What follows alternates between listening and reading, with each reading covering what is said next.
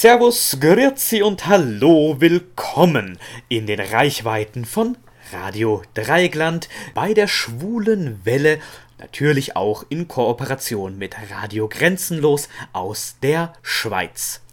Heute für euch vor dem Mikrofon der Roland. Genau, und der Andi. Und wir haben heute ein historisches Thema für euch, nicht wahr, Roland? Genau auf den Punkt getroffen, lieber Andreas. Als vor rund 150 Jahren das Deutsche Reich gegründet wurde, da änderte sich das Leben der Menschen im neu geschaffenen Deutschland stark. Wissenschaftlicher Fortschritt, Technik, Industrie, Urbanisierung, Patriotismus, Nationalismus, Militarismus und Kolonialismus sind dafür nur einige Schlagworte. Aber wie sah es in dieser Gesellschaft eigentlich mit LSBTTQ aus? Wie lebten die LSBTTQ-Menschen. Was wussten die Menschen damals davon und vor allen Dingen, was wissen wir heute darüber? Davon wollen wir euch in unserer heutigen Sendung berichten. Vor genau 150 Jahren, im Januar 1870, gab es den deutschen Staat noch nicht. Stattdessen lagen in Mitteleuropa gleich mehrere deutsche Staaten. Unter preußischer Dominanz stand der einflussreiche Norddeutsche Bund. Im Südosten befand sich die ebenfalls mächtige und spätestens durch die Sissi-Filme allgemein bekannte K&K-Monarchie Österreich-Ungarn. Dazwischen die Königreiche Bayern und Württemberg sowie das Großherzogtum Baden und das Großherzogtum Hessen, das im wahrsten Sinne des Wortes dazwischen lag, denn dieses Land lag teils innerhalb und teils außerhalb des Norddeutschen Bundes Otto von Bismarck, damals Regierungschef eben dieses Norddeutschen Bundes, hatte zu dieser Zeit bereits Pläne, aus den vielen deutschen Staaten einen einzigen zu machen, einen unter preußischer Vorherrschaft und ohne das mächtige Österreich, das wenige Jahre zuvor bekriegt, besiegt und damit zurückgedrängt wurde.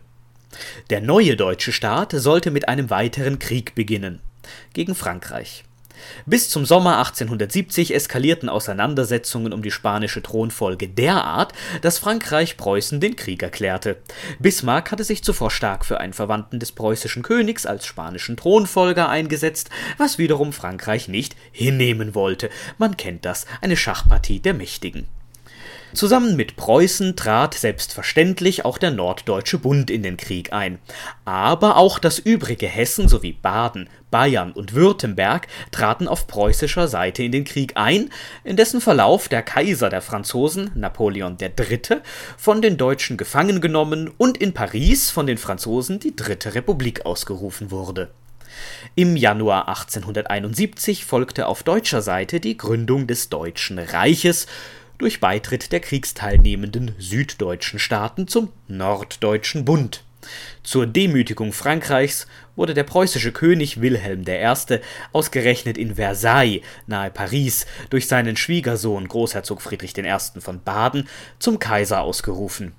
Erst im Mai 1871 endete der Deutsch-Französische Krieg mit der Niederlage Frankreichs das neue Deutsche Reich, also im Prinzip nichts anderes als der vergrößerte Norddeutsche Bund mit neuem Namen, baute in den folgenden Jahren eine reichsweit vereinheitlichte Gesetzgebung und Verwaltung auf. Ab Januar 1876 nahmen zum Beispiel die neu gegründeten bzw. reformierten Standesämter ihre Arbeit auf, während bis auf den Taler alle älteren Münzen und Währungen durch Mark und Pfennig ersetzt wurden Einfacher machte es sich das Reich mit einem einheitlichen Strafgesetzbuch. Noch 1871 wurde verkündet, dass das Strafrecht des Norddeutschen Bundes einfach auf das gesamte Deutsche Reich ausgedehnt wird. Ab diesem Zeitpunkt galt also auch in Baden, Württemberg, Bayern und im südlichen Hessen der berühmt-berüchtigte Paragraph 175 im Wortlaut die widernatürliche Unzucht, die zwischen Personen männlichen Geschlechts oder von Menschen mit Tieren begangen wird, ist mit Gefängnis zu bestrafen. Auch kann auf Verlust der bürgerlichen Ehrenrechte erkannt werden was man nun konkret unter widernatürlicher Unzucht zwischen Personen männlichen Geschlechts zu verstehen hat, erklärt ausführlichst eine kommentierte Ausgabe des Strafgesetzbuches aus dem Jahr 1907 von Dr. Paul Daude. Dort heißt es, das sei Der auf Befriedigung des Geschlechtstriebes abzielende Missbrauch des Körpers eines anderen Mannes zu einem der Duldung eines naturgemäßen beischlafsähnlichen Verhaltens. Päderastie oder Imistio seminis in ein Körperteil des anderen Mannes ist nicht erforderlich und ebenso wenig wirkliche Erreichung des Geschlechtsgenusses durch Samenerguss. Immer aber muss eine Entblößung des männlichen Gliedes auf Seiten des aktiven Teils und wenigstens eine Berührung mit dem Körper einer anderen männlichen Person erfolgt sein. Dass der Körper der missbrauchten Person an der berührten Stelle entblößt ist, wird nicht erfordert. Saugen am männlichen Gliede eines anderen genügt.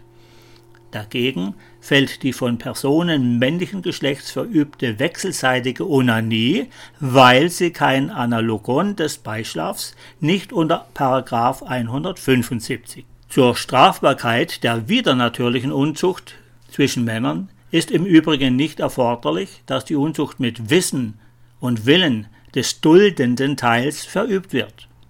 Unzucht mit Schlafenden. Die Strafbestimmung des Paragraph 175 richtet sich gegen die beiden bei einer Unzucht zusammenwirkenden Personen, ohne Unterschied, wer dabei als der tätige oder der leidende Teil erscheint und ob beide oder nur einer dabei eine wollüstige Absicht verfolgt. Puh, das ist eine sehr komplizierte juristische Definition von etwas, was sich eigentlich ganz leicht ausdrücken, aber heute nur eher schwer verstehen lässt. Sex zwischen Männern ist strafbar. Als Sex gilt aber nicht, wenn man sich gegenseitig mit der Hand befriedigt, weshalb das wiederum nicht strafbar ist, warum auch immer. Die Gefängnisstrafe kann dabei bis zu fünf Jahren dauern, wie sich aus Paragraph 16 ergibt. Im südlichen Hessen, das nicht zum Norddeutschen Bund gehört hatte, änderte sich 1871 insofern also nichts, wie sich aus dem dortigen Artikel 338 ergibt, der bis dahin galt. Wer sich wieder natürlicher Unzucht schuldig macht, soll, insofern sein Verbrechen nicht nach einer anderen Bestimmung dieses Gesetzbuches mit härterer Strafe bedroht ist, mit Korrektionshaus bis zu drei oder Zuchthaus bis zu fünf Jahren bestraft werden. Ja, und Korrektionshaus ist dabei nichts anderes als ein anderer Begriff für Gefängnis. Man unterschied damals noch zwischen Gefängnissen bzw. diesen Korrektionshäusern für geringere Strafen und Zuchthäusern für größere Strafen, grob gesagt. In Baden fiel die Strafandrohung bis 1871 etwas geringer aus. Dort galt bis dahin Paragraph 371. Wieder natürlich Unzucht soll von Arbeitshaus bis zu zwei Jahren getroffen werden. Wer zur Strafe in ein Arbeitshaus geschickt wurde, musste dort mindestens ein halbes Jahr einsitzen und arbeiten. In Württemberg lag das Mindestmaß ebenfalls bei sechs Monaten Haft. Trotzdem war man mit dem dortigen Artikel 310 etwas liberaler. Wer sich wieder natürlicher Unzucht schuldig macht, soll, im Falle eines dadurch erregten öffentlichen Ärgernisses oder auf Klage des Beleidigten mit Kreisgefängnis nicht unter sechs Monaten bestraft werden. Statt des Beleidigten sind auch dessen Eltern oder Ehegatten selbst wieder den Willen des Ersteren zur Klage berechtigt. Homosexueller Verkehr war hier also einfacher ausgedrückt im Geheimen erlaubt und damit nicht an sich bereits strafbar. Die liberalste Regelung aber galt, man höre und staune, in Bayern. Dort wurde dieser Sachverhalt durch Artikel 214 geregelt. Wenn die in den Artikeln 204 bis 213 bezeichneten strafbaren Handlungen statt durch naturgemäßen Beischlaf durch den Missbrauch einer Person männlichen oder weiblichen Geschlechts zu widernatürlichen Wollust verübt werden, so kommen die in jenen Artikeln enthaltenen Strafbestimmungen zur Anwendung. Das heißt nichts anderes, als dass gleichgeschlechtlicher Verkehr an sich dort keine Straftat war, sondern nur das bestraft wurde, was auch für den heterosexuellen Verkehr als verboten galt. Interessant ist übrigens, dass all diese Landesregelungen immer allgemein von widernatürlicher Unzucht sprechen, also nicht spezifisch nur Männer, sondern eben auch Frauen betreffen. Das heißt paradoxerweise, dass ab 1871 mit dem Paragraphen 175 zwar im gesamten Deutschen Reich Sex zwischen Männern strafbar war, in Hessen und Baden Sex zwischen Frauen allerdings auf einmal straffrei wurde in Bayern und Württemberg machte sich ab diesem Zeitpunkt übrigens potenziell sogar das jeweilige Landesoberhaupt strafbar. Denn ausgerechnet die Könige der beiden Länder mit der liberalsten Gesetzgebung in diesem Bereich hatten homosexuell veranlagte Könige.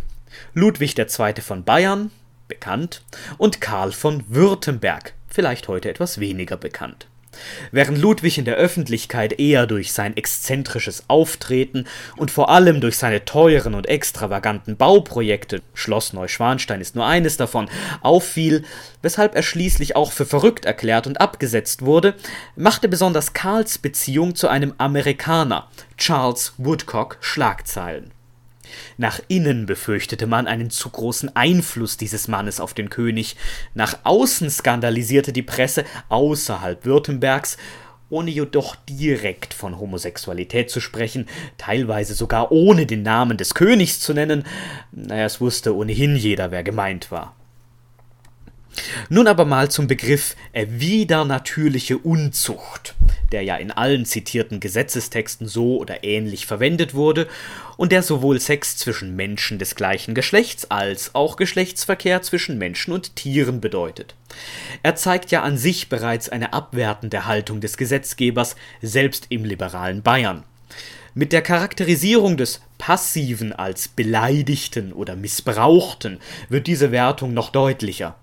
Warum nun, kann man sich fragen, wurden diese Gesetzestexte nicht neutraler formuliert und stattdessen zum Beispiel von homosexuellem Verkehr gesprochen? Hätte man ja auch tun können. Naja, das hat zum einen einfach damit zu tun, dass das Wort Homosexualität damals erst erfunden wurde und noch gar nicht existierte, beziehungsweise einfach zu unbekannt war, als diese Gesetzbücher verfasst wurden. Karl Maria Kertbeny, ein österreichisch-ungarischer Schriftsteller, hatte das Wort erst 1868 zusammen mit dem Begriff Heterosexualität übrigens zum ersten Mal verwendet und das auch noch im Rahmen einer Auseinandersetzung mit dem damals noch gültigen preußischen Strafrecht, aus dem der spätere Paragraph 175 praktisch wortgleich übernommen wurde Kertbeny war der Ansicht, dieses Gesetz verstoße gegen Menschenrecht, mache Homosexuelle erpressbar und überhaupt sei Homosexualität angeboren und bringe nicht unbedingt ein feminines Verhalten mit sich. Zudem seien viele angesehene historische Persönlichkeiten homosexuell gewesen. Gleiches wie für den Begriff Homosexualität gilt übrigens auch für ein Synonym, das etwa zur selben Zeit entstand. Karl Heinrich Ulrichs ein deutscher Jurist, sah ähnlich wie Kurt Benny Homosexualität als etwas Natürliches an, forderte Straffreiheit und, man höre und staune, sogar die gleichgeschlechtliche Ehe. Bereits 1867, das ist noch vor dem Kaiserreich, hatte er sich öffentlich auf dem Deutschen Juristentag in München selbst geoutet, woraufhin er aber niedergeschrien wurde und seine Rede nicht mehr vollenden konnte. Über dieses Ereignis schrieb er später Bis an meinen Tod werde ich es mir zum Ruhme anrechnen, dass ich am 29. August 1867 zu München in mir den Mut fand, Aug in Auge entgegenzutreten, einer tausendjährigen, vieltausendköpfigen, wutblickenden Hydra, welche mich und meine Naturgenossen wahrlich nur zu lange schon mit Gift und Geifer bespritzt hat viele zum Selbstmord trieb, ihr Lebensglück allen vergiftete. Ja, ich bin stolz, dass ich die Kraft fand, der Hydra der öffentlichen Verachtung einen ersten Lanzenstoß in die Weichen zu versetzen. Da sprach jemand mit sehr viel Selbstvertrauen, allerdings ging er in den 1880ern ins Exil nach Italien, wo er auch verstarb. Für Homosexualität erschuf er den aus der altgriechischen Literatur abgeleitete Begriff urningische Liebe. Homosexuelle Männer hießen dementsprechend Urninge und homosexuelle Frauen Urninden. Dass weder der eine noch der andere Begriff in den besagten Gesetzestexten auftaucht, hat aber noch einen anderen Grund. Die abwertende Haltung in diesen Texten ist schlichtweg Absicht man ging damals allgemein davon aus, dass homosexueller Verkehr nichts mit Liebe oder mit einer wie auch immer gearteten natürlichen Veranlagung zu tun hat. Nein, man ging im Gegenteil davon aus, dass homosexuelles Verhalten in aller Regel dann auftrete, wenn man lange Zeit keinen andersgeschlechtlichen Partner zur Verfügung hat, zum Beispiel im Gefängnis oder auf langen Schiffsreisen, oder wenn man im Alter von heterosexuellen Verkehr gelangweilt ist, was letztlich auf die Vorstellung alter, impotenter und sexuell frustrierter Männer herausläuft, die sich an unschuldigen Knaben zu schaffen machen.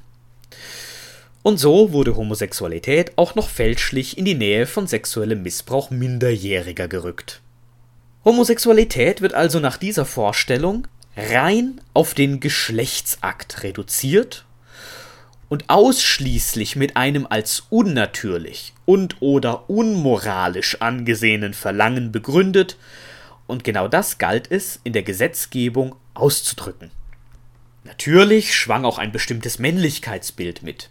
Wer als Mann Sex mit anderen Männern wünschte, passte nicht mehr in dieses Bild, war weniger Mann, weniger männlich, eher eine Frau.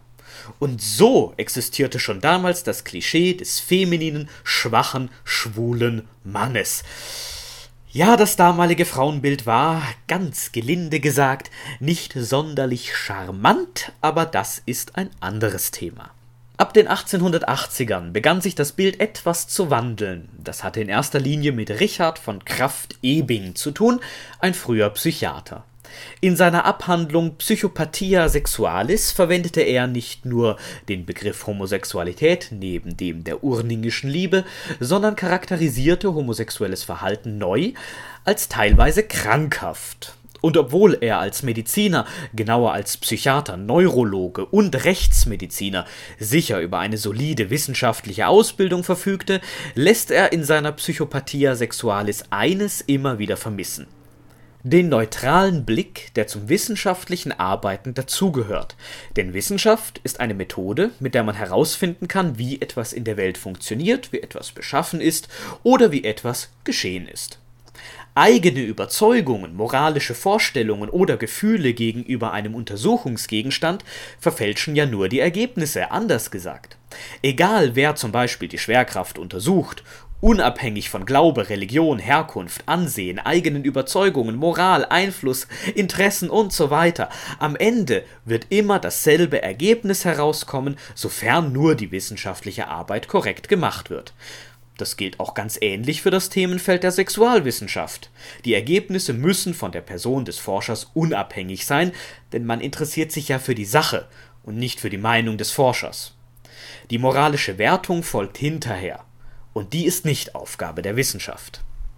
Nun verwundert es nicht, dass das, was Richard von Kraft-Ebing präsentiert, teilweise eher wie eine Zusammenfassung von Vorurteilen klingt, als nach einer wissenschaftlichen Abhandlung. Zitat Unter den unzüchtigen Handlungen zwischen männlichen Individuen nimmt die Päderastie, Imissio penis in anum, das Hauptinteresse in Anspruch an diese Perversität sexuellen Handelns hat der Gesetzgeber wohl ausschließlich gedacht und nach den Ausführungen hervorragender Interpreten der Strafgesetzgebung gehört Immissio penis in corpus vivum zum Tatbestand des im Paragraph 175 vorgesehenen Verbrechens.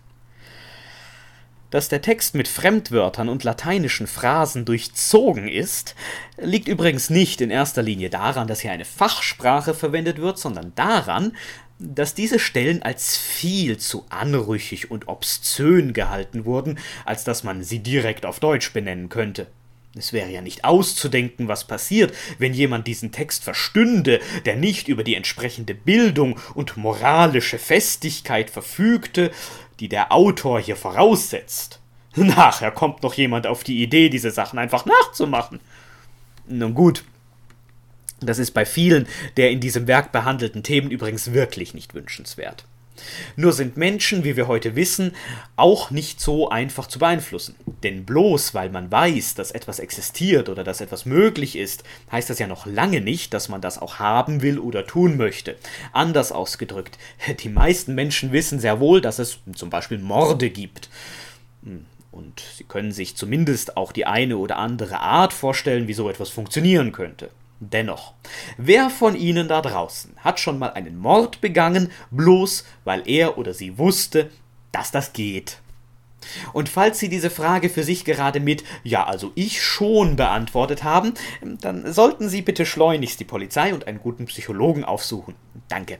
Aber für alle anderen zurück zum Text.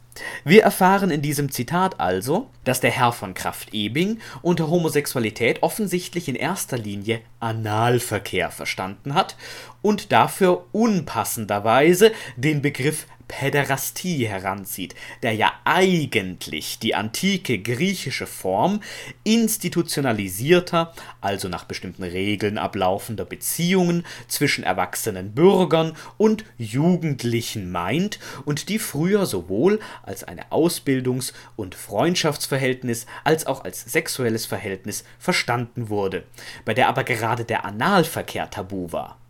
Dennoch, von Kraft-Ebing meint mit Päderastie offenbar Analverkehr. Er teilt Homosexuelle nun in zwei Kategorien ein. In eine krankhafte und in eine nicht krankhafte.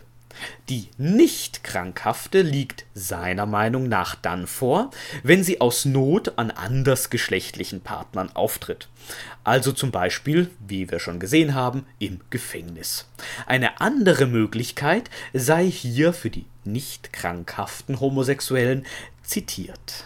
Eine andere Kategorie von Päderasten stellen alte Wollüstlinge dar, die in normalen Geschlechtsgenuss übersättigt sind, darin Mittel finden, ihre Wollust aufzukitzeln, indem der Akt einen neuartigen Reiz darstellt. Damit helfen sie temporär ihrer psychischen und somatischen tief gesunkenen Potenz auf. Die neuartige geschlechtliche Situation macht sie sozusagen relativ potent und ermöglichen Genüsse, die ihnen der sexuelle Umgang mit dem Weib nicht mehr zu bieten vermag. Mit der Zeit erlahmt auch die Potenz für den päderastischen Akt. Dann kann der Betreffende zu passiver Päderastie kommen, als Reizmittel für die temporäre Ermöglichung der aktiven, gleich wie gelegentlich zu Flagellatio, Zuschauen bei obszönen Szenen gegriffen wird. Den Schluss der sexuellen Tätigkeit bilden Unzucht mit Kindern aller Art, Cunilingus, Fellare und anderen Scheußlichkeiten. Diese Sorte von Päderasten ist die gemeingefährlichste, da sie zunächst und zumeist Knabe nachstellt und sie an Leib und Seele verdirbt. Richard von Kraft-Ebing sah also eine Art Abwärtsspirale, die in Gang kommt, wenn eigentlich heterosexuelle Männer vom Geschlechtsverkehr mit ihrer Frau ja gelangweilt sind und zu immer stärkeren Reizen greifen müssen, um ihre Lust zu befriedigen, wie bei einer Droge, von der man immer mehr nehmen muss, um denselben Effekt zu erzielen. Das führe dann eben zu moralisch immer verwerflicheren Sexualpraktiken, letztlich mit Kindern, die, das wird weiter im Text beschrieben, dadurch selbst homosexuell gemacht würden. Nicht vergessen, dabei handelt es sich seiner Meinung nach eigentlich um psychisch gesunde Menschen. Die Kranken sind seiner Meinung nach diejenigen, die von Geburt aus homosexuell empfinden.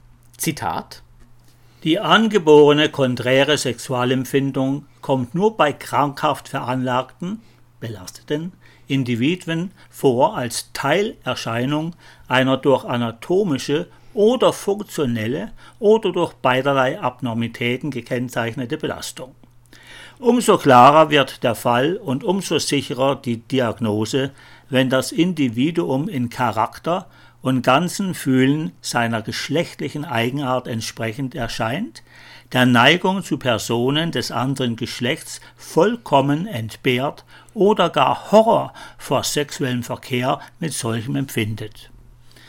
Aber, fährt er an späterer Stelle fort, dass der Urning pervers fühlt, ist nicht seine Schuld, sondern die einer abnormen Naturanlage.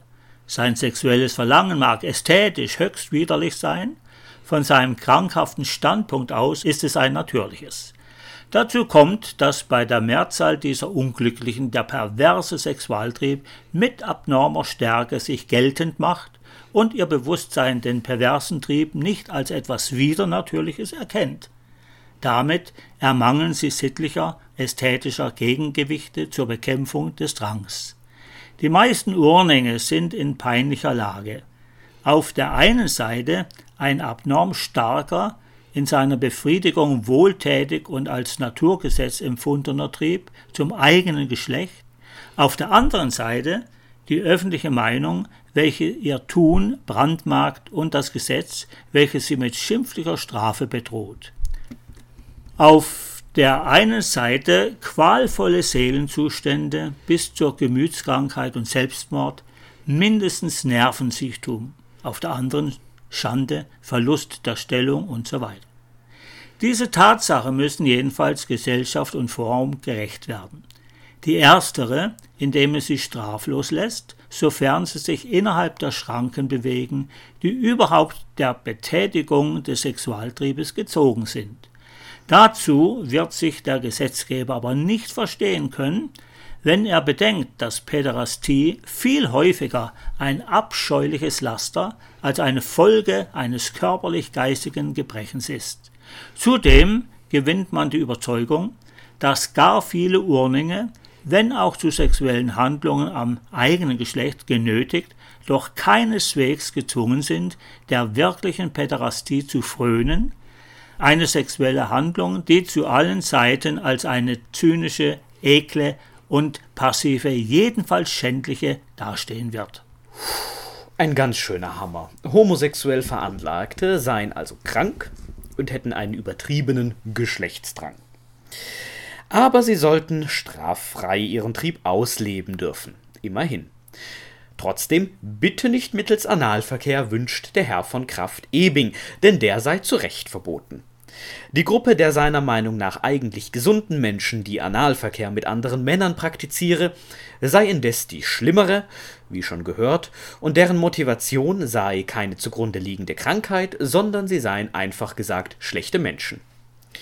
Natürlich würde man heute die erste Gruppe kaum noch als homosexuell bezeichnen und andere Gründe für deren Handlungen suchen, zum Beispiel das Ausnützen von Machtstrukturen durch eigentlich heterosexuell veranlagte Menschen, wie dies zum Beispiel in der katholischen Kirche prominent der Fall war und vielleicht stellenweise auch noch ist.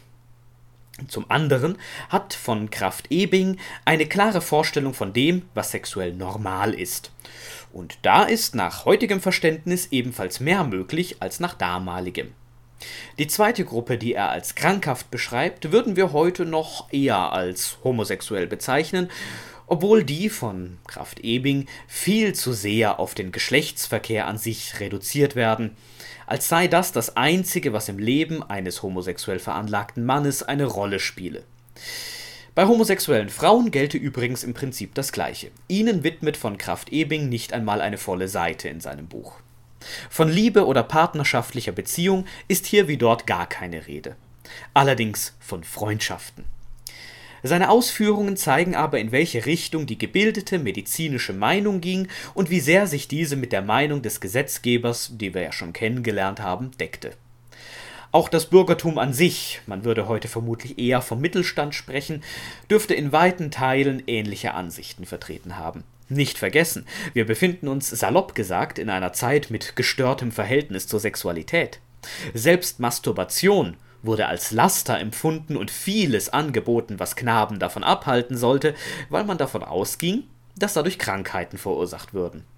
Sex außerhalb einer Ehe war sündhaft und praktisch alles, was nicht der Missionarsstellung entsprach, wenigstens bedenklich. Im schlimmsten Fall, wie wir gesehen haben, war es eklig und schändlich. Aber selbstverständlich gab es auch Leute, die anders dachten, und selbst Richard von Kraft-Ebing hat seine Ansichten im Laufe der Zeit den Forschungsergebnissen etwas angepasst. Immerhin. Der Aspekt von Liebe und Partnerschaft in Bezug auf Homosexualität taucht dann auch zum Beispiel bei dem Sexualwissenschaftler Magnus Hirschfeld mit auf, der 1897 das Wissenschaftlich-Humanitäre Komitee in Berlin gründete, dessen erklärtes Ziel es war, die Aufhebung des Paragraphen 175 zu erreichen im Gegensatz zu von Krafft-Ebing sah Hirschfeld Homosexualität insgesamt als angeboren und biologisch bedingt an. Er versuchte, Homosexuelle als drittes Geschlecht zwischen Mann und Frau zu konstruieren, vermischte dabei also offensichtlich sexuelle Orientierung und Geschlechtsidentität und beförderte sich und das Komitee später ins wissenschaftliche Abseits. Auch er hatte prinzipiell dasselbe Problem mit der Wissenschaft wie Richard von Krafft-Ebing. Ihm fehlte der neutrale Blick, nur auf der anderen Seite. Er, selbst homosexuell, war von seiner Sicht der Dinge überzeugt, und seine Nachforschungen dienten in erster Linie der Bestätigung dessen, was er schon zu wissen glaubte. Nun, auch so funktioniert das mit der Wissenschaft nicht. Wenn das Ergebnis von vornherein feststünde, wozu sollte man dann überhaupt noch etwas untersuchen?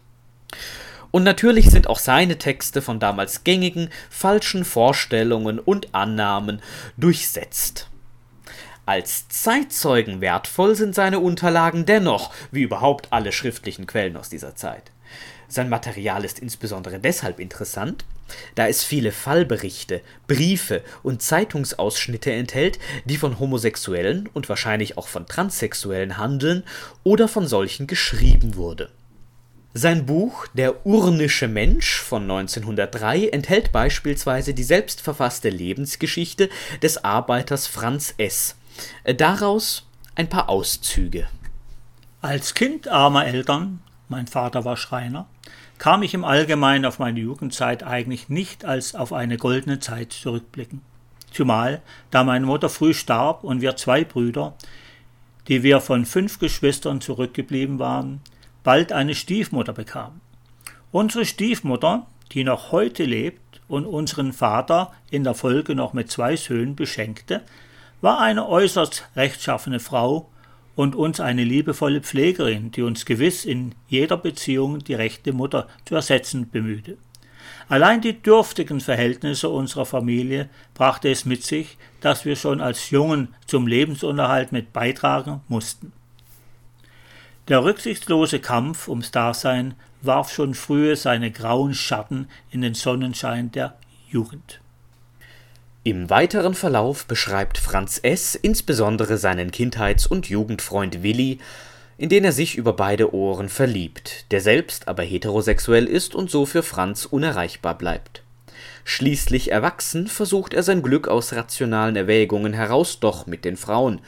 Er schreibt dazu weiter ich gab mir denn auch die größte Mühe, bei den Damen den Schwerenöder zu spielen, denn, so dachte ich, was alle anderen mit so viel Geschick und Erfolg betrieben, warum sollte ich es auch nicht können? Schließlich lag es am Ende bloß an meinem Mangel an Talent, die Gunst der Damen zu erwerben. So warf ich mit denn gewaltig in die Brust, um mich endlich zur Mannbarkeit aufzuraffen und den Hänseleien der anderen zu entgehen, die mich nur den zarten Franz nannten. Und um auch auf den zahlreichen Kränzchen und Bällen der Vereine in Gesellschaft der Damen bestehen zu können, ging ich auch noch in die Tanzstunde und verliebte mich in den jungen Kellner des betreffenden Restaurants. Er war ein bildhübscher Bursche mit pechschwarzen gekräuselten Haar und ein paar kohlschwarzen Augen, die wie Diamanten funkelten. Ich hatte nur noch Blicke für ihn, und wenn ich die Tanzerei noch mitmachte, so geschah es nur, um in seiner Nähe bleiben zu können. Ich suchte Annäherung und mit überraschend schnellem Erfolg. Neue Seligkeit zog in mein Herz ein. In kurzer Zeit waren wir vertraut miteinander. Hier war ich wieder in meinem Element, hier durfte ich lieben, das fühlte ich sofort. Welch ein Unterschied! Während ich in Gesellschaft junger Damen mich mit meiner Rolle des Schwerenöders mühsam abquälte, trat hier wieder sofort das echte Feuer natürlicher Leidenschaft hervor. Hier gab echte Liebe das von selbst, wonach ich dort mühsam den Plan absuchte, um einen quälten Abklatsch des himmlischen Mannas zu erhalten. was ich gar nicht himmlisch fand, um mich künstlich und scheinbar daran zu ergötzen, zu dem Zweck, vor den Augen der Welt als das zu gelten, was ich nicht war. Als ich die ersten schüchternen Liebkosungen wagte, fühlte ich, dass sie ihm nicht unempfindlich waren. Er erwiderte sie, und jubelnd ahnte ich in meinem Liebling eine verwandte Seele. Ich widmete ihm all die Hingabe, deren nur die echte Liebe fähig ist. All die kleinen Aufmerksamkeiten, in der die Liebe so selbstlos, so erfinderisch ist, tauschten wir nun gegenseitig aus. Doch das Auge des Gesetzes wacht und der beleidigte Sittenkodex der Normalen im Land schrie nach Sühne. Unvorsichtig und tollkühn ist die Liebe. Eines Abends spät ereilte uns das Verhängnis, das für mein Leben so folgenschwer werden sollte. Wir wurden beide vom Wirte in einem hinteren Zimmer auf frischer Tat ertappt. Die Situation war über jeden Zweifel erhaben und wir konnten uns auch nicht mehr retten, da wir ganz unvermutet überrascht wurden. Ein unbeschreiblicher Skandal folgte. Man brüllte nach dem Arm des Gesetzes. Ich wurde festgehalten und musste noch mit ansehen, wie der Wirt meine Liebling brutal misshandelte. Wahnsinniger Schmerz durchtobte mein Innerstes und zitternd bat ich um Schonung für den Armen. Willig folgte ich dann dem Diener der heiligen Gerechtigkeit. Ich befand mich in einer Art Traumzustand, sah und hörte kaum, was um mich herum geschah. Wie in nebelhafter Ferne erschien mir alles. Und immer weiter und weiter rückte die Welt der Menschen von mir ab, so dass ich sie nicht mehr erkennen konnte. Zwei Monate später saß ich in Untersuchung. Ich begriff nicht weshalb, da ich alles eingestanden hatte. Was ich in dieser Zeit einsamer Zellenhaft ausgestanden, genügte, um mich vollständig niederzuschmettern. Mit all ihrer Schärfe hielt die beleidigte Moral ihr Strafgericht über mich. Nichts blieb mir an Demütigen erspart. Schon auf dem Polizeipräsidium schallte mir die Stimme des diensttuenden Beamten entgegen. Ein Päderast, ein Päderast, in Einzelhaft mit dem. Ich hatte keine Ahnung von der Bedeutung dieses Wortes. Aber die Art, wie mir dies offenbar inhaltsschwere Wort entgegengeschleudert wurde, ließ mich ahnen, welch ein verabscheuungswürdiger Verbrecher ich sein musste. In ohnmächtiger Verzweiflung wandte ich mich auf den Boden meiner einsamen Zelle. War ich denn wirklich eine so schändliche Kreatur? Wen hatte ich denn beleidigt? Wem etwas genommen? Wem hatte ich ein Leid zugefügt? In meiner hilflosen Verwirrung vermochte ich keinen klaren Gedanken zu fassen. Verbrecher, Verbrecher, Päderast, höhnte es in mir immer wieder in den Ohren. Bedenke doch, was du nun geworden bist, so hieß es in dem Brief, den mein ältester Bruder unter dem Eindruck der Nachricht meiner Verhaftung an mich geschrieben und in dem er sich im Namen der ganzen Familie von mir lossagte. In meiner grenzenlosen Verzweiflung über alles dieses reckte ich schließlich die Arme gen Himmel und erflehte von Gott irgendeine Gewissheit, wie weit die Größe meines Verbrechens reichte. Aber der Himmel rührte sich nicht, und ich fand nicht einmal Trost in der tränenvollen Buße und Reue, der ich mich in kraftloser Zerknirschung nun hingab. Ich wusste ja nicht, was ich eigentlich büßen sollte, bei wem ich um Verzeihung für zugefügte Schmach betteln sollte. Die Stunde meiner Aburteilung schlug, und hier sah ich meinen Liebling wieder. Bei seinem Anblick brach ich in Tränen aus. War er es am Ende, dem ich Beleidigung und Schande zufügte? Aber oh Wunder, als wir beide vor der Balustrade nebeneinander standen, um unseren Richtern Rede und Antwort zu stehen, fühlte ich plötzlich seine Hand in der meinen, die er einen Moment zärtlich und verstohlen drückte. Da zog es einen Augenblick wie stiller Friede durch meine Seele, und ruhig und gefasst antwortete ich auf die Fragen des Präsidenten. Freilich, nur einen Augenblick bewahrte ich meine Fassung, dann aber war es wieder vorbei, als der Herr Staatsanwalt für mich, als den Verführer, nach dem Paragraph 175 des Strafgesetzbuches eine empfindliche Strafe verlangte. Ich bat und flehte und erklärte unter Schluchzen, dass ich meinem Freund niemals etwas habe zu Leid tun wollen. und die Herren Richter lächelten über meine naiven, fortwährenden Beteuerungen. Ich wurde schließlich unter Annahme von mildernden Umständen zu sechs Monaten Gefängnis verurteilt. Adolf kam, weil er nur der duldende Teil und der von mir Verführte war, mit sieben Tagen davon. Außerdem wurde auch wohl auf seine Jugend Rücksicht genommen, er war noch nicht ganz 16 Jahre alt. Ich hatte mich um das Alter meines Freundes nie gekümmert. Ich hielt ihn aber für bedeutend älter. Er machte in jeder Beziehung den Eindruck eines mindestens 18-Jährigen, war ebenso groß wie ich und körperlich viel mehr entwickelt. Die Täuschung über sein Alter mochte umso leichter sein, als er auch die Entwicklung zur Pubertät bereits hinter sich hatte. Ich konnte deshalb auch mit gutem Gewissen dem Herrn Präsidenten auf seine Frage antworten, dass ich mich im Alter meines Freundes getäuscht hätte. Das hatte mir dann auch weiter nichts genützt, am Urteil änderte sich nichts. Ich wurde wieder abgeführt und hatte gerade noch so viel Zeit, einen letzten Scheidegruß von ihm aufzufangen, einen stillen Blick liebevoller Teilnahme für mich. Diesen stummen Blick habe ich als einzigen Trost mit in mein Gefängnis genommen. Ihn, das wusste ich nun, hatte ich nicht beleidigt, er grollte mir nicht.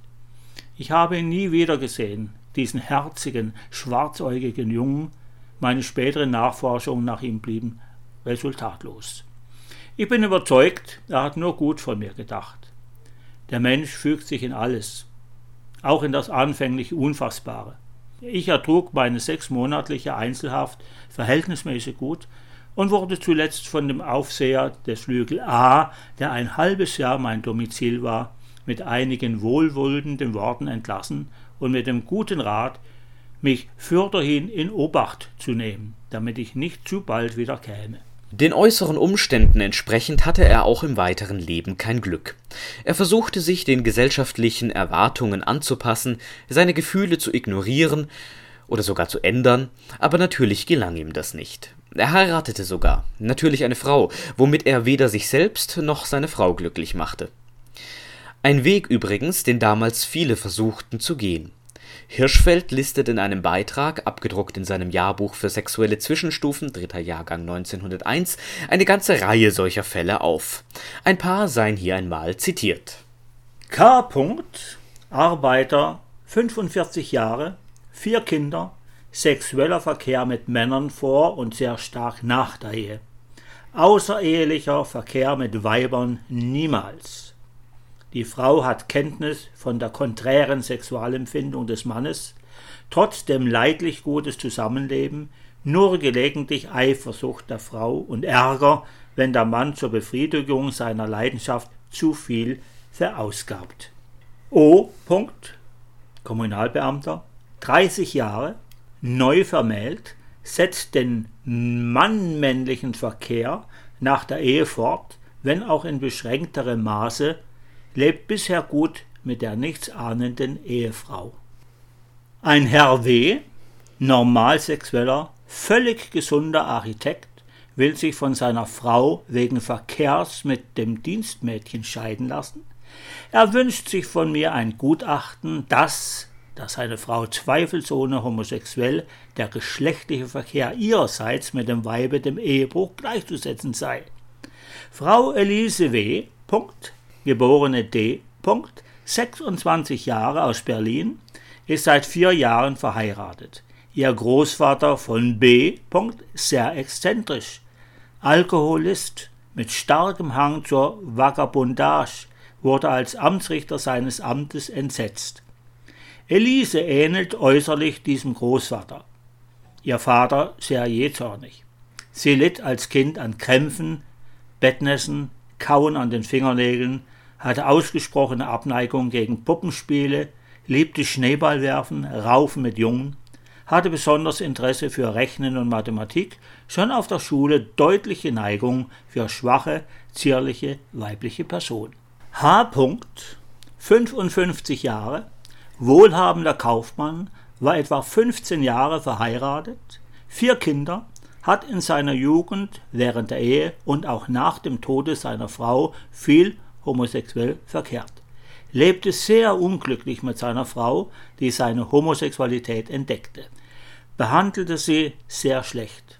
Ein Sohn ertränkte sich, vermutlich aus Kummer über die bei seinem Vater bemerkte Leidenschaft.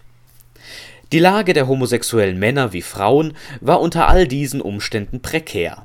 Der Versuch des unter anderem von Magnus Hirschfeld gegründeten Wissenschaftlich-Humanitären Komitees, den Paragraphen 175 per Petition an den Deutschen Reichstag abschaffen zu lassen, scheiterte, obwohl eine größere Zahl an Unterzeichnern zusammenkam und die Petition zumindest im Reichstag diskutiert wurde. In der zugehörigen Veröffentlichung begründete der Biologe O. Schulze seine Unterstützung wie folgt indem ich Ihnen für die Zusendung der Eingabe zur Beseitigung der betreffenden Strafbestimmung bestens danke, teile ich Ihnen gerne mit, dass ich mit der Eingabe vollkommen einverstanden bin. Die als strafbar betrachteten Handlungen sind nicht nur bei Homo sapiens, sondern auch bei zahlreichen höheren und niederen Tieren so häufig beobachtet, dass man mit ihnen als mit, wenn auch unnatürlich erscheinenden, so doch in der tierischen Natur tief begründeten Tatsachen rechnen muss, deren gerichtliche Verfolgung den Naturtrieb niemals abändern kann, vielmehr, wie richtig hervorgehoben ist, mehr schaden als nützen muss. Für mich als Biologen erscheint es geradezu komisch, wenn man mit Feder und Papier solche Naturanlage auszurotten oder auch nur in irgendeiner nennenswerten Weise einzuschränken vermeint. Es verwundert nicht, dass viele Homosexuelle und sicher auch andere Menschen, die man heute dem LSBTTIQ-Spektrum zurechnen würde, Selbstmord begingen. In den Quellen ist das aber teilweise nur schwierig eindeutig zu belegen, denn die Familien hatten ein großes Interesse, entsprechende Neigungen zu vertuschen. In der Presse las man dann zum Beispiel Berichte von solchen Fällen. Von einem geheimnisvollen Doppelt-Selbstmord meldet unser ES-Korrespondent aus Werdau in Sachsen. Zwei dortige junge Handwerksgehilfen, der Barbiergehilfe Alfred Wolf und der Müllergeselle Gebert, haben sich durch Erschießen entleibt. Die Beweggründe zu der Tat stehen noch nicht fest. Durch Inserate in den Werdauer Lokalblättern nahmen die Selbstmörder herzlichen Abschied von allen Freunden und Bekannten. Nachmittags in der zweiten Stunde begaben sie sich in die Dachkammer Wolfs, zogen die besten Anzüge und frische Wäsche an, legten sich zusammen auf das Bett und bald darauf krachten zwei Schüsse. Die hinzueilenden, der Hauswirt und der Prinzipal des Barbiergehelfen, fanden die Selbstmörder bereits entseelt vor. Gebert hatte sich mit einem Teschin, Wolf mit einem Revolver in die linke Schläfe geschossen. Am 3. 1900. Als dann der Erste Weltkrieg ausbrach, meldeten sich auch viele Homosexuelle und Menschen, die Hirschfeld als Transvestiten charakterisiert hatte. Einerseits waren sie teilweise, wie die damalige Mehrheit, von ihrer Pflicht ihrem Vaterland gegenüber überzeugt. Dazu mischten sich oft aber auch andere Gedanken und Motive, wie zum Beispiel ein Soldat schrieb Andere Kameraden gehen jeden Abend zu ihren Mädchens. Das mag Ihnen Vergnügen bereiten. Wenn ich manchmal gefragt werde, oft bin ich auch schon vom Unteroffizier gefragt werden, warum kommst du nicht mit? So werde ich verlegen, drückte mich anderswertig herum, suche eine Beschäftigung, was natürlich auffällt, zumal ich selten Post bekomme. Es ist mein größter Wunsch, so schnell als möglich ins Feld zu kommen, um dort einen ehrenvollen Tod zu sterben. Da ich sonst vielleicht später gezwungen wäre, meinem durch meine homosexuelle Veranlagung an der ich doch nicht schuld bin, verfehlten Leben selbst ein Ende zu machen. Es ist besser, dass meine Mutter, wenn ich falle, sagen kann, mein Fritz starb den Heldentod fürs Vaterland, als dass die Leute sagen, so ein Selbstmörder. Obwohl die Armee an Fronttheatern Männer in Frauenkleider steckte und Travestiekünstler, wie man sie heute nennen würde, zur Unterhaltung somit an der Tagesordnung waren, bei Homosexualität wurde durchgegriffen, da man eine schädliche Wirkung für die Stärke der Truppe fürchtete. Ein Beispiel eines Offiziers. Ich war im Winter bei Balakesovo verwundet worden und befand mich im November und Dezember als jüngster Offizier des Regiments trotz meiner respektablen Größe traditionell Baby genannt, beim Ersatzbataillon in O. -Punkt. Da kam eines Tages vom Kadettenchor her der Porte P. Fenrich Graf L. Punkt, in Klammer Karl, in den ich mich schnell verliebte. Wir kannten uns flüchtig vom Chor her. Diese meine Liebe wurde seinerseits voll erwidert, denn auch er, ein blonder, blauäugiger, frischer Jüngling von 18 Jahren, war ein Urning. Bald waren wir unzertrennliche Freunde geworden, und der Major und alle älteren Offiziere freuten sich über das prächtige Verhältnis zwischen Vorgesetztem und Untergebenen. Denn Karl war meiner Kompanie zur Ausbildung zugeteilt und mir besonders vertrauensvoll in die Hand gegeben worden.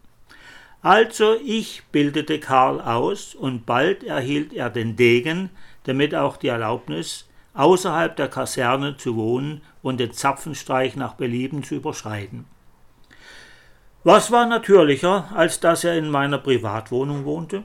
Nachträglich hat man es dann, als über meine Verabschiedung verhandelt wurde, natürlich höchst eigentümlich, sonderbar und ganz besonders gravierend empfunden. Also, Karl und ich lebten zusammen, gingen gemeinsam zum Dienst und so weiter. Wenn wir mitunter einen Abend nicht ausgingen, schickten wir den Burschen frühzeitig zur Ruhe und haben dann lange Arm in Arm gesessen, haben uns geküsst und uns mit viel Schönes und Liebes gesagt. Da haben wir goldene Zukunftsträume gesponnen und die herrlichsten Luftschlösser gebaut und waren froh, dass wir nur träumen durften. Sehr spät wurde es dann oft, bis wir zu Bett gingen.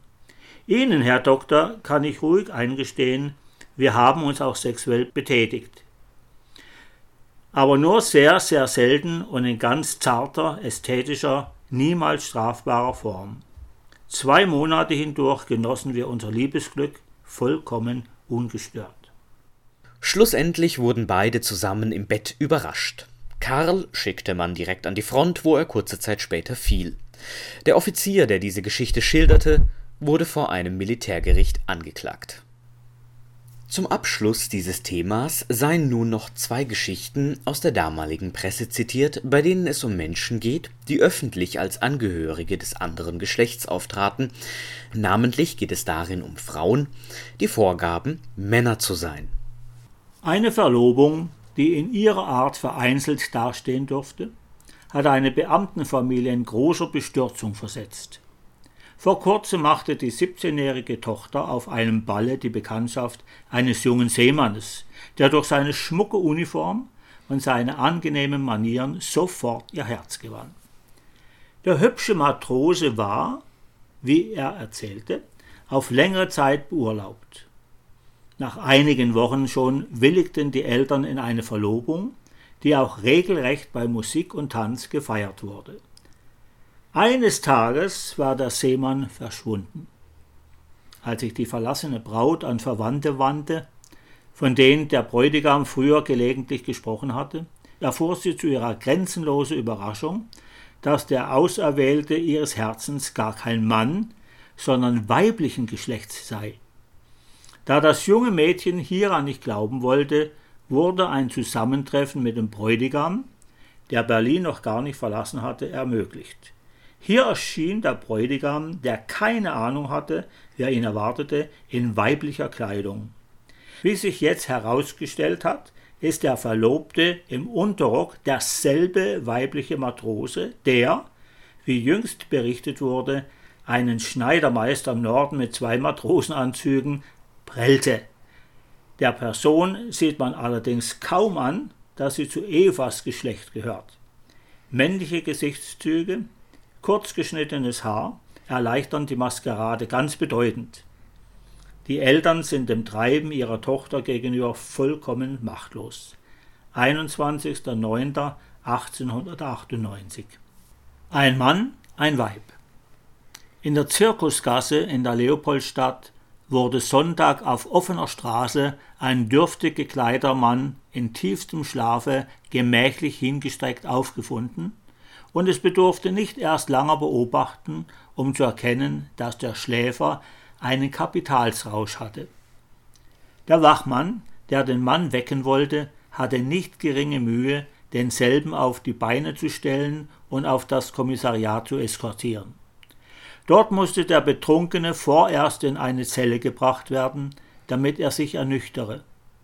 Über Nacht war von dem Häftling der Rausch einigermaßen gewichen, und nun begann die polizeiliche Prozedur. Ärztliche Visitation, Abnahme der Generalien etc. Der Arzt machte gleich an dem Manne eine Entdeckung, die ihn nicht wenig verdutzt machte. Er konstatierte nämlich, dass der Arrestant keineswegs ein Mann, sondern ein Weib war. Im Verlaufe des unmittelbar nach dieser überraschenden Feststellung aufgenommenen Verhörs gab diese merkwürdige Frau offen zu, dass sie schon seit 30 Jahren in Männerkleidern herumgehe. Die Frau nannte sich P.E. ist gegenwärtig 53 Jahre alt, wohnt in der Heidgasse Nummer 10 bei einem Schuhmacher und brachte sich kümmerlich als Harfenist fort. Sie ist angeblich die Tochter eines höheren Offiziers, nach dessen Tode sie ins Waiselhaus gebracht wurde, welches sie noch im jugendlichen Alter verließ. Nun war sie, die ihr die Mutter fehlte und sie weder Mittel noch an Verwandten eine Stütze besaß, darauf angewiesen, sich einem Erwerb zu suchen.